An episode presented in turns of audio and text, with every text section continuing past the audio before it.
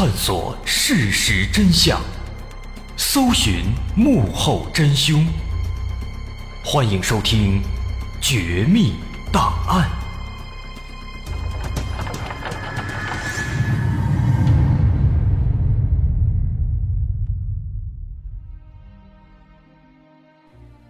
还原事实，探索真相。欢迎继续关注《绝密档案》，我是大碗。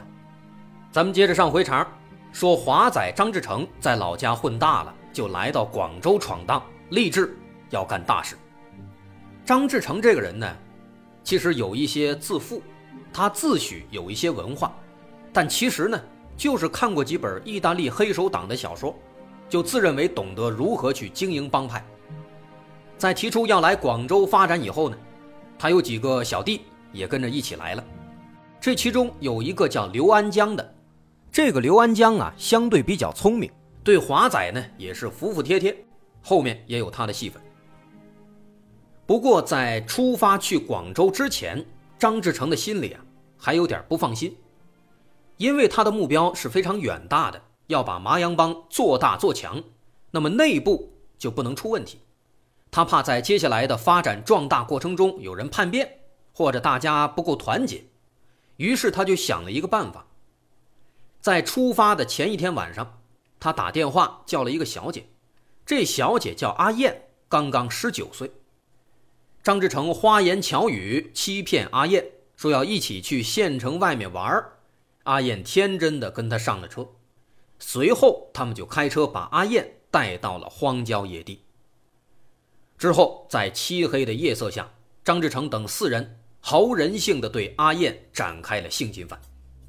接着，张志成对另外三个人说：“咱们玩也玩了，高兴也高兴了，现在咱们大家一起下手，把他弄死。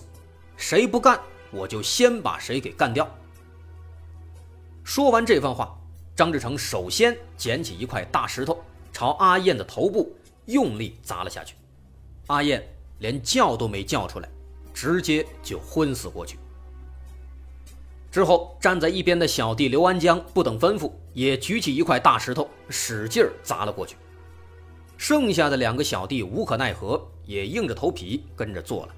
这可怜的十九岁的姑娘就这样被乱石砸死。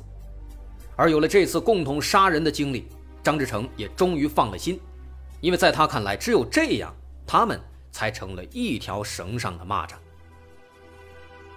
之后第二天，四人收拾行李逃到广州市，先是找到了张志成的弟弟叫张志伟工作的工地。但来到这里没多久，他们就因为吃饭插队的事情，衍生出了那么一起恶性案件，打死了两名四川民工。而从那以后，张志成就开始公开的打出麻阳帮的旗号。开始了集团犯罪的生涯。张志成看过《教父》这本小说，他觉得里面的教父非常厉害，于是他学着书里的做法，任命最狡猾的刘安江作为军师，专门出谋划策。另外，他把之后陆续收罗的十三个手下又分成两队，让弟弟张志伟和另一个狡猾的歹徒叫王军，这两人分别担任队长。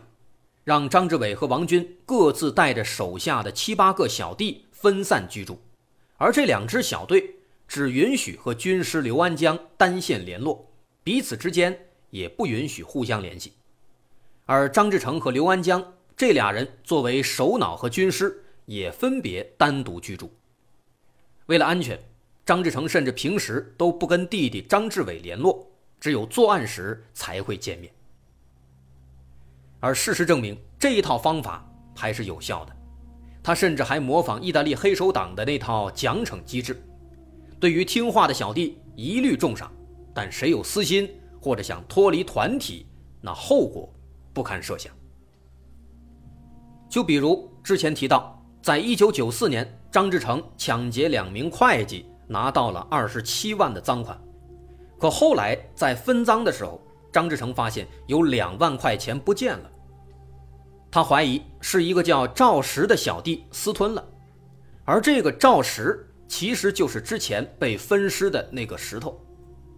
张志成当时非常生气，就把所有成员集中起来，把赵石五花大绑，吓得赵石是魂飞魄散，一口咬定是逃跑的路上不小心丢了两万，自己根本没有拿。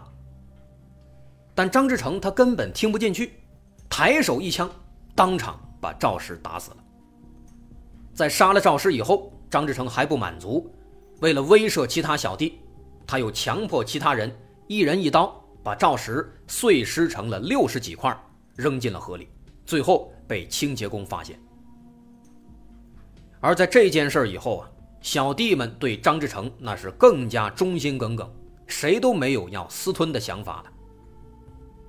不过张志成自己他也万万没有想到，这一招杀鸡儆猴，虽然让小弟们更加听话了，但也因此被警方顺藤摸瓜，被警方查到了。石头的出租屋，从而暴露了他们的团伙的来历，警方也由此锁定了华仔的老家和真实身份。在锁定了身份之后，离他们落网其实也就越来越近了。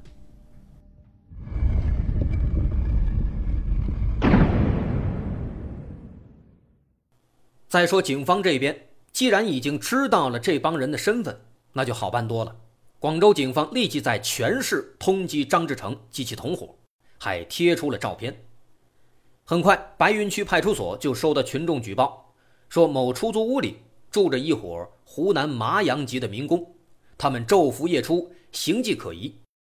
一个小时以后，三十多位民警、武警把出租屋团团包围，警方破门而入，将屋内的三名歹徒全部抓住，还缴获了三支仿造的。五四式手枪。被捕的其中一位就是张志成的弟弟张志伟。张志伟对自己的罪行供认不讳，但对于哥哥张志成的行踪，他自己也不清楚。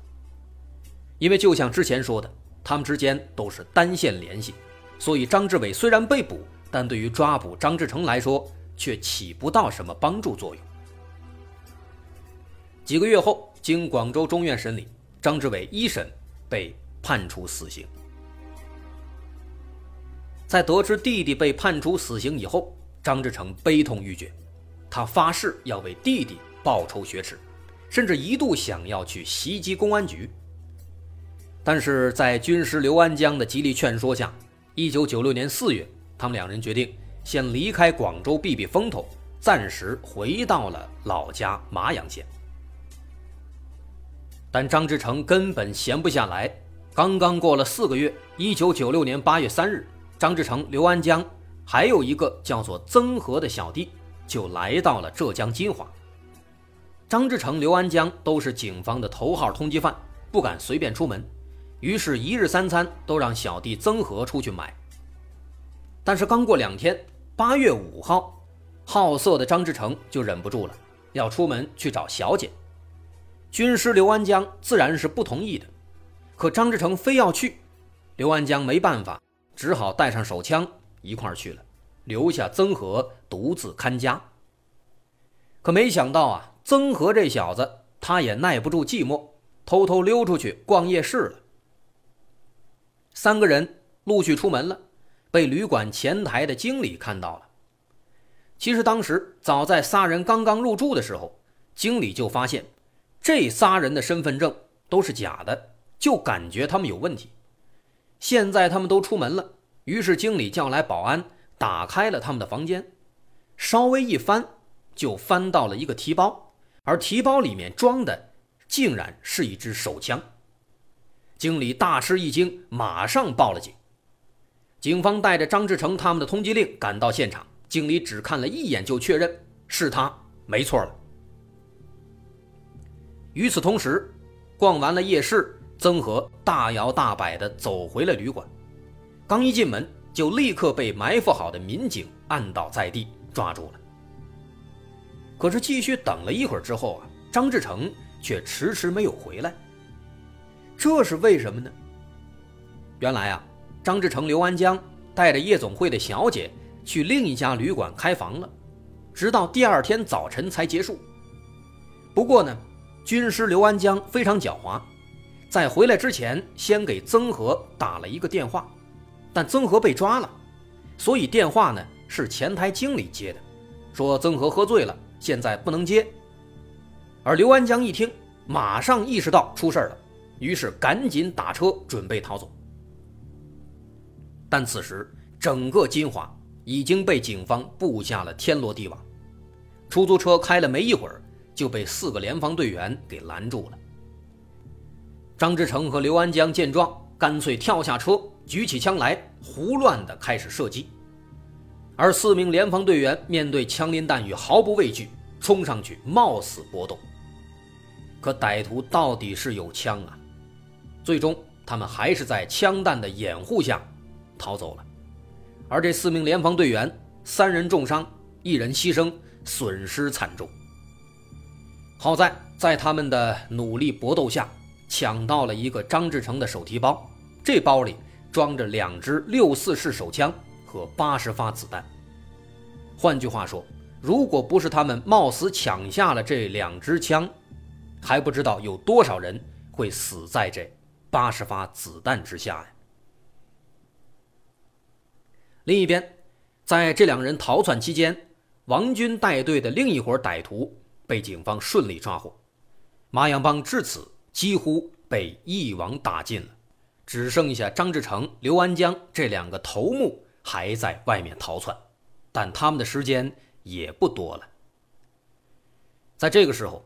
张志成很清楚，自己时间不多了，因为他发现他反复联系自己所有的同伙，但是没有一个人回答。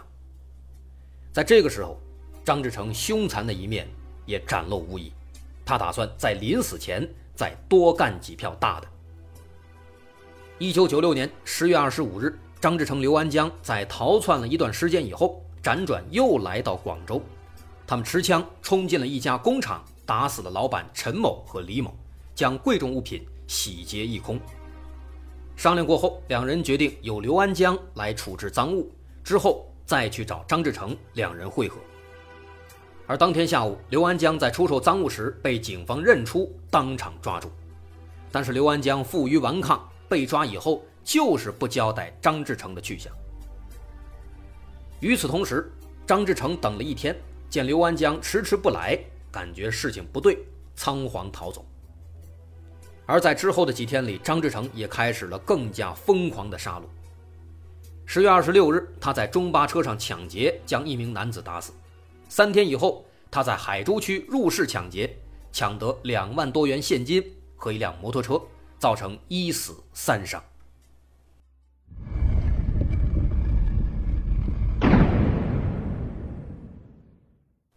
因为张志成狡猾至极，警方很难抓住。于是，警方转变思路，把重心放在对刘安江的审讯上。在不断的重压之下，刘安江也终于坚持不住，交代了一个张志成的秘密藏身之处。说来也有意思，这个秘密藏身处其实是张志成背着刘安江自己偷偷出去租的，用来自己一个人躲藏，谁都不告诉。但是刘安江他非常狡猾，他怕张志成带着赃款把自己甩掉，于是就暗中跟踪，才发现原来张志成自己偷偷租了这么一个藏身地点。在得知这一消息之后，警方大喜过望，没有耽误一点时间，立即实施抓捕。一九九六年十一月十六日，十名荷枪实弹的民警包围了出租屋，但是张志成并不出来。在屋子里装作什么都不知道。等了几个小时以后，警方决定强攻。四名民警乔装打扮一番，敲门说要查户口。等了好一会儿，果然有人把门打开了一道缝。这个人正是警方苦苦追寻的张志成，华仔。打开缝之后，他从门缝看出去，立即明白这是警方假扮的。不过啊。按理来说，张志成如此穷凶极恶，又以教父自居，那这个时候面对绝境，他应该像是书里写的那样，跟警方来一场轰轰烈烈的搏斗才对啊！再不济，那估计也得是开枪自杀，不给我们审判的机会。只有这样的一个结局，好像才符合教父这样的身份。可谁知道啊，这张志成到底还是怂。这个时候，他竟然想出了一个十分可笑的办法。他装作若无其事地打开门，问警方找谁。民警回答说：“我们找住在这儿的一个小伙子，叫张扬。”张志成眼珠子一转，说：“哦，找张扬啊，他出去了，还没回来呢。”民警就问张志成说：“那你呢？你是干嘛的？”张志成回答：“我呀，我是房东啊。张扬租的是我的房子。”民警问他说：“那你叫什么名字呀？”张志成顿了一下，随口说：“啊，我叫王正峰。”这个回答呀，就有点可笑了。亏得张志成还自诩有文化呢，他已经在这个出租屋里租了几个月的时间了，有没有张扬这个人，他自己还不清楚吗？那警方既然这么问，必然就是来者不善。而张志成呢，竟然还傻不拉几的顺着话头，还往下编故事，往下接呢。这种低级的谎言，怎么可能骗得了警方呢？他怎么可能逃走呢？于是三下五除二。站在最前面的一位民警一把搂住了张志成的脖子，把他摁倒在地。接着从他的口袋里搜出了一支已经上膛的自制左轮手枪和五发子弹。要说这张志成呢，也的确是不怎么聪明的样子，当然可能也是吓怂了、吓坏了。这枪都已经搜出来了，还在那儿一个劲儿的喊：“哎，你们干嘛呀？我是好人啊，我是王正峰。”我是王正峰啊。据说后来啊，在接受讯问的时候，张志成仍然一口咬定说自己叫王正峰，还一个劲儿的学香港电影，说自己有权保持沉默，让警方都哭笑不得。这堂堂麻阳帮的匪首，自称湖南教父，竟然以这样的方式被警方逮捕，传出去也是个笑话了。那么至此，麻阳帮彻底覆灭了。这个帮派从九二年以来，在长达四年内，先后作案五十多起，造成十八人死亡，三十多人受伤，抢劫财物、现金总价值达三百多万元，可以说是广州历史上最为穷凶恶极的犯罪团伙之一了。一九九六年十二月二十四号，广州市中院作出一审判决，以故意杀人罪、抢劫罪、故意伤害罪。盗窃罪数罪并罚，判处张志成、刘安江等八人死刑。这个自诩教父的张志成到死都没明白，电影、小说那都是假的，他再看再学也只是模仿皮毛，距离真正的教父他还差着十万八千里呢。贪婪和懒惰铸就了这个所谓的麻阳帮，而自负又助长了华仔。成为湖南教父。好，华仔张志成的故事，咱们就说到这儿。我是大碗，如果您喜欢，欢迎关注我的微信公众号，在微信搜索“大碗说故事”，点击关注即可。我是大碗，感谢收听，咱们下回再见。